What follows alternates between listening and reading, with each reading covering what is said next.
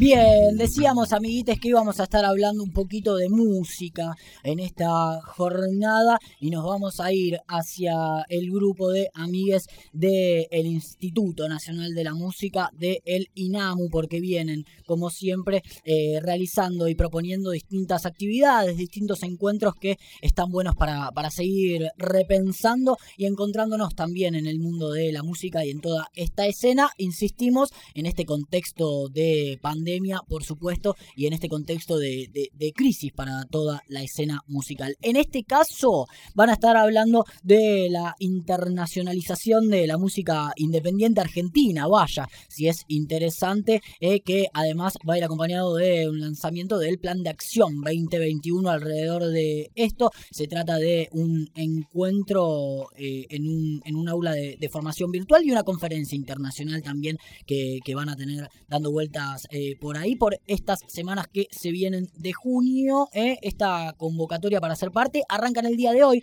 nada más y nada menos, así que queríamos saber un poquito más de eh, lo que tiene que ver con este encuentro y con todo este laburo que vienen haciendo desde INAMU. Para hablar un poquito de eso, la tenemos a Paula Rivera, vicepresidente del INAMU, alguien que siempre tiene la diferencia de atendernos un ratito y charlar con nosotros. ¿Cómo te va, Paula? Acá Ramiro y Agustín, te saludamos. Hola, Rami, hola, Agus, ¿cómo están? Qué gusto volver a hablar con, ustedes y que nos puedan escuchar desde el oeste. Igualmente, che. Eh, queremos preguntarte un poco y queríamos saber de, de tu voz, de, de, qué se trata este, este, este proyecto y este, y este plan de acción que, que vienen lanzando para, para encontrarse un poquito en este contexto.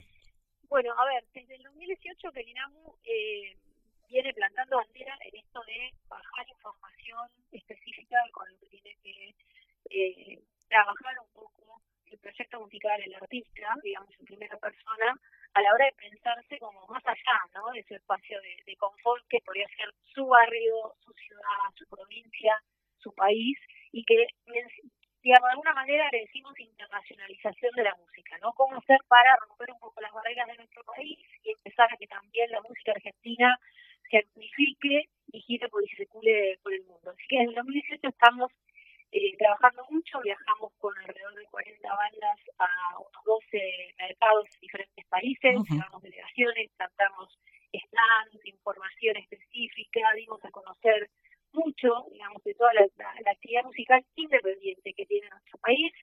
Y en el 2020 incluso a partir de esta virtualización ¿no? que hubo global de, de todo lo que tiene que ver con las conexiones, eh, estuvimos también participando modo de entrar en las ferias y los mercados. Para este 2021, creo que nos encuentra, es un poco lo que decimos desde el INAMO, ¿no? nos encuentra como una especie de nuevo escenario, un nuevo paradigma, con un proceso que sin dudas viene transformándose a partir de la pandemia del COVID, que no nos afectó a nosotros, le afectó a todo el mundo, y nos presentó como eh, esta posibilidad de un híbrido de formatos que tienen que ver con que empecemos a convivir con lo presencial y lo virtual.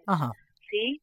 Entonces, ese impacto pandémico que nos dejó esta hibridación de estos, de estos formatos, estamos convencidos de que desarrolla nuevas dinámicas y que hay que empezar a entenderlas, hay que empezar a atenderlas, ¿no?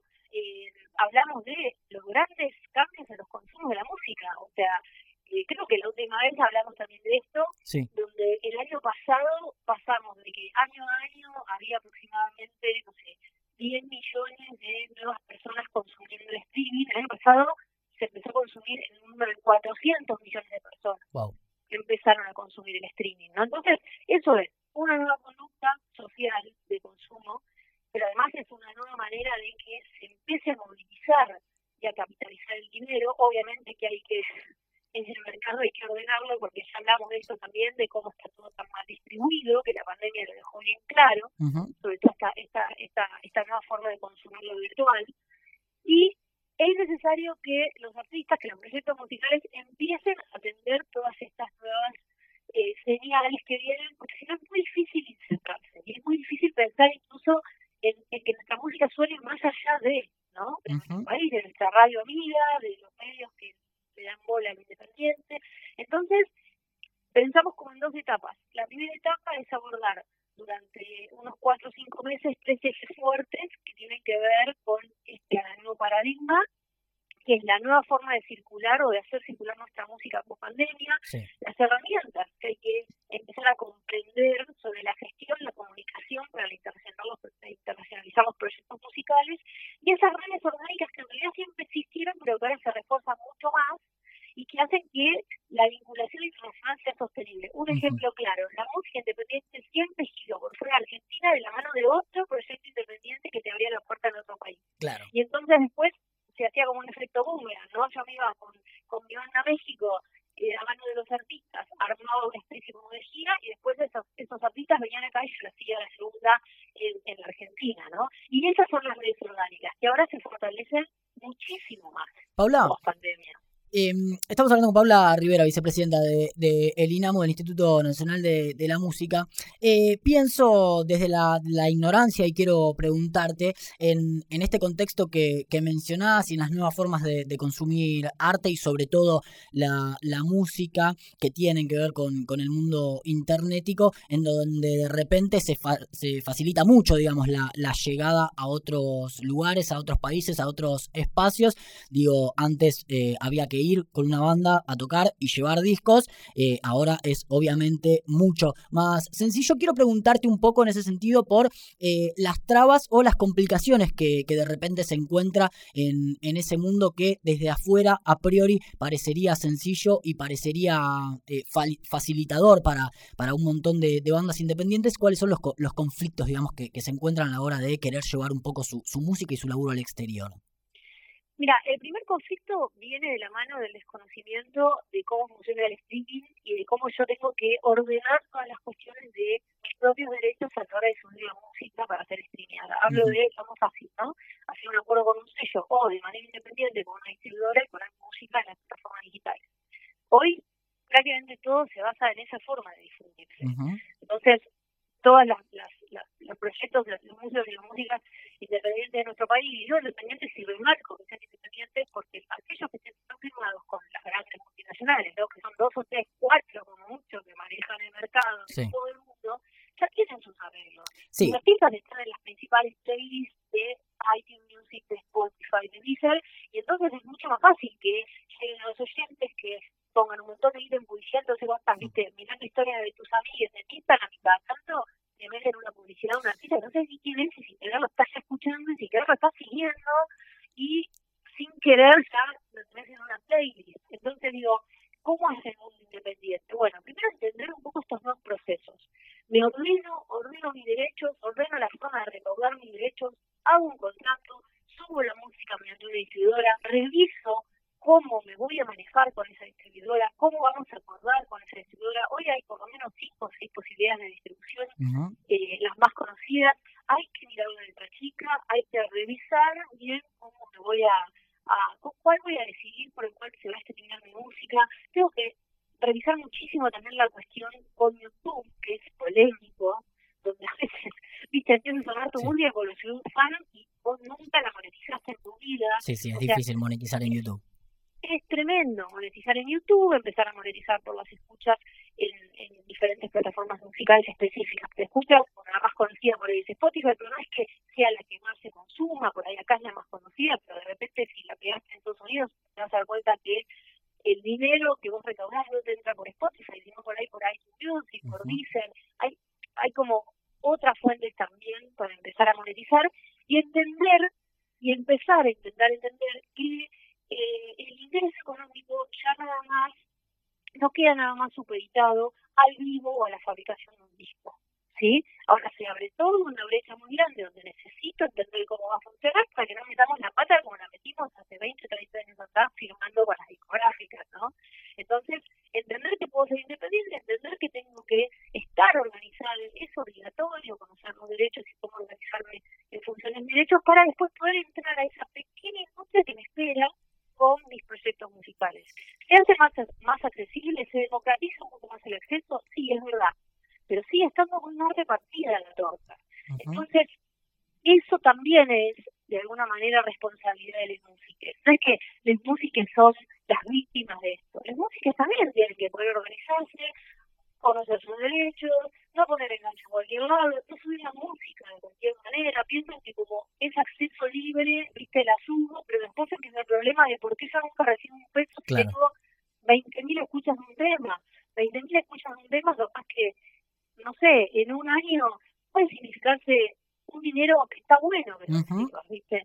Digo, estoy hablando de algo mínimo, pero Sí, pero que tiene que ver con, poner en ese lugar de importancia también el propio trabajo de, de, los y, las artistas que, que, es necesario, está buenísimo. Pienso, Paula, en quizás una discusión que, que, que, nacía hace mucho, unos 20 años por lo menos alrededor del mundo de Internet, cuando entendíamos a, a, la red y a esta conexión mundial como una posibilidad para un montón de personas que por fuera de las grandes compañías, por fuera de las grandes multinacionales, podían encontrar algún espacio, algún un rincón donde compartir eh, sus ideas, su arte, su, su, música en este caso, eh, pero que después, con el paso del tiempo, mm, quienes eran poderosos en la industria fuera del mundo de Internet se fueron convirtiendo en los poderosos de la industria incluso dentro del mundo de Internet y fueron copando un poco toda esa parada, quizás como siempre corriendo un poco del eje central a, la música y a los artistas independientes, pienso que un poco con, con, el mundo del streaming y con estas plataformas pasa algo parecido también, ¿no? Es muy parecido. Es, un, es una especie de fórmula que se viene repitiendo a lo largo de la historia. Con cada gran cambio ¿no? de consumo tecnológico o aparición de la tecnología, pasa lo mismo. El otro día yo hablaba con un manager que tiene más de 50 años de ser manager y, y me contaba que él se manejaba muy bien, trabaja en el chamamé, ¿no? Estamos hablando que hace 60 años atrás, o más, el chamamé sonaba una o dos veces por día en las AM de ELDEA, ¿no? De la región media de la Argentina. Con la llegada de la FM, ellos vivían de eso, de tocar en vivo para sonar en las radios con la llegada del FM, él me contaba cómo le dio vuelta completamente todo y cómo muchos se ahogaron en un vaso de agua, porque el FM empezó a traer música internacional, por empezar. Empezó a llegar la música de Brasil, estoy hablando de que esta persona estaba en ese momento en la escena de corriente, ¿no? Cómo les invadieron con otra música. Entonces tuvieron que salir a pensar y repensar cómo pelear ese espacio que era, ellos eran los únicos sonando cómo cambiaron todas las conductas de consumo de la gente. O sea, antes la gente esperaba un momento al mediodía que iba a sonar chamán en vivo y un momento a la noche que sonaba chamán en vivo donde algunos se animaban por ahí una copa de vino y a bailar en la casa. Todo eso cambió. Y además cómo empezaron a entrar otros géneros musicales a competirles, porque ya no, era nada más el tango del folclore, empezó a entrar el rock, claramente porque llegó el FM y el FM empezó a pasar otro, otros géneros musicales. Y que en ese momento, yo te lo cuento así, y no parece nada, pero eso fue crítico crítico, crítico, porque no pudieron tener más acceso a esos espacios. O sea, tenían que pagar. Empezó esta cuestión, viene lo antiguo que es la famosa payola. O sea, empezaron a tener que ver cómo pagar cuando a ellos les pagaban para estar tocando en la radio Claro.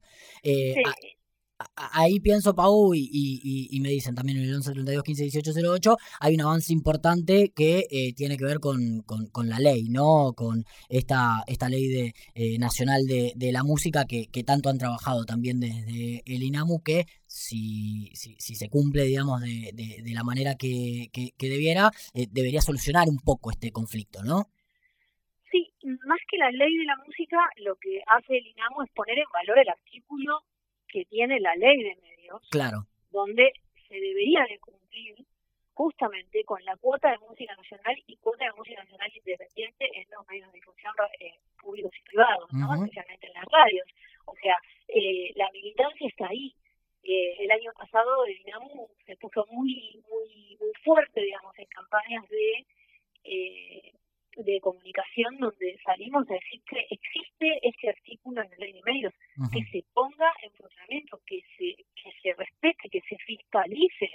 O sea, y hubo una adhesión histórica de cámaras, organizaciones, incluso el ENACOM respondió de inmediato, estábamos con el ENACOM casi recién llegado, con una nueva gestión, así que hubo una muy buena respuesta, se firmó un convenio, el INARU se puso a trabajar ahora en la apertura de un banco de música, que creo que ya estuvimos hablando del banco de música cuando se lanzó, se está haciendo como todo este acopio de patrimonio musical independiente de todo el país para que los medios puedan ingresar mediante un código a bajar música. Eso es nada más para los medios, no es para la gente, no es para lineal, digamos, es para tener un guardo de música y decir, bueno, vos no cumplís con, con lo que dice el artículo de la ley, ok, ¿por qué? No, porque la música no sé dónde está, no la encuentro, no me llega, bueno, ok, acá tenemos un banco de música donde vas a buscar por estilo, por generación, por lo que quieras y la vas a encontrar.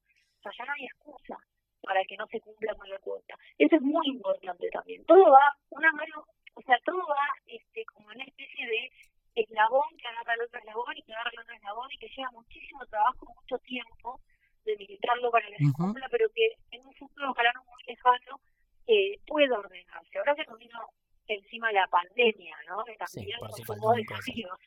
Eh, pero estas herramientas de liderazgo como la internacionalización van de la mano de eso, de seguir ordenando, de capacitar, de formar, de que incluso en músicas más jóvenes, ¿no? Las nuevas generaciones ya arranquen intentando formarse con estas bases, con la base de la autogestión, con las herramientas que tienen que entender, con proyectarse mucho más allá de lo que se proyectaban antes, que era con sacar un disco, tocar en los clubes de tu barrio. Bueno, ahora podés también ver de qué manera circular con la música por fuera de tu país, incluso en esta especie de hibridación que hablábamos, que no tiene por qué ser nada más presencial. ¿Cómo puedo hacer yo también para internacionalizar mi música, para generar ingresos económicos eh, con esta herramienta de que empiece a tener más audiencia, empiece a poder poner contenido en otras radios por fuera de la Argentina, empiece a sonar en plataformas, puede streamear mi concierto, además de tomarme un avión y seguir de gira, o un bondi, ¿no? Y esa, mm, esa respuesta la pueden tener entonces en este encuentro, en este fomento que viene realizando el INAMU, que tiene un primer llamado para eh, la, la, primera conferencia,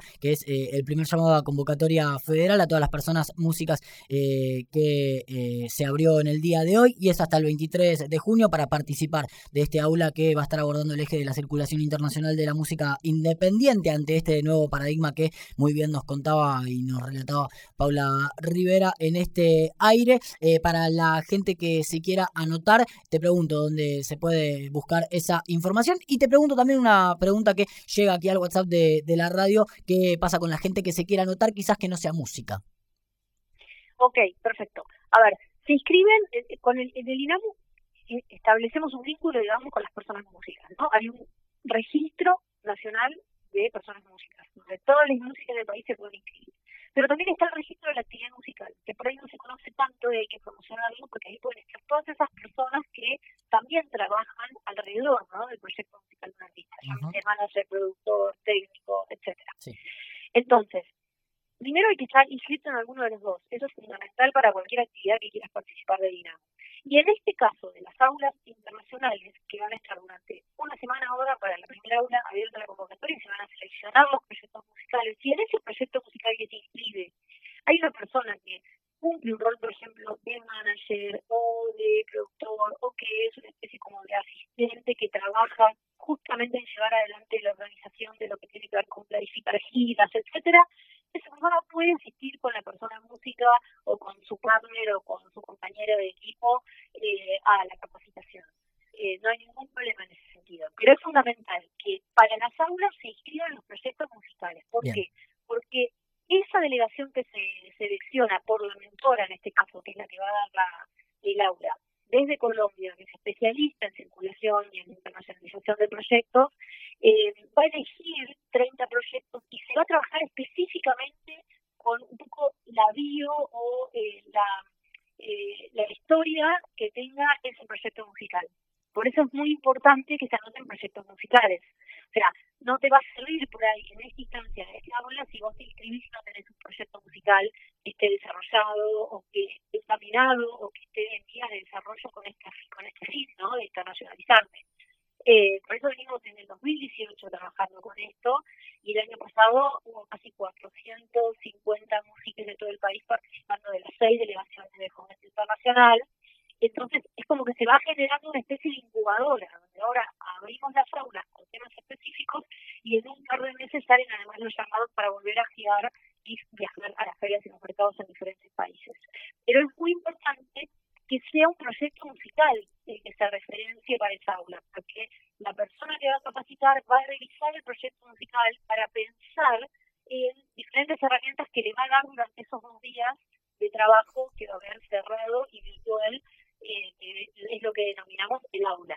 Ahí va, en www.inamu.musica.ar barra fomento internacional, ahí también pueden encontrar un montón de, información, además de toda la que nos ha compartido Paula. Un placer hablar contigo como siempre, te agradecemos mucho. ¿eh?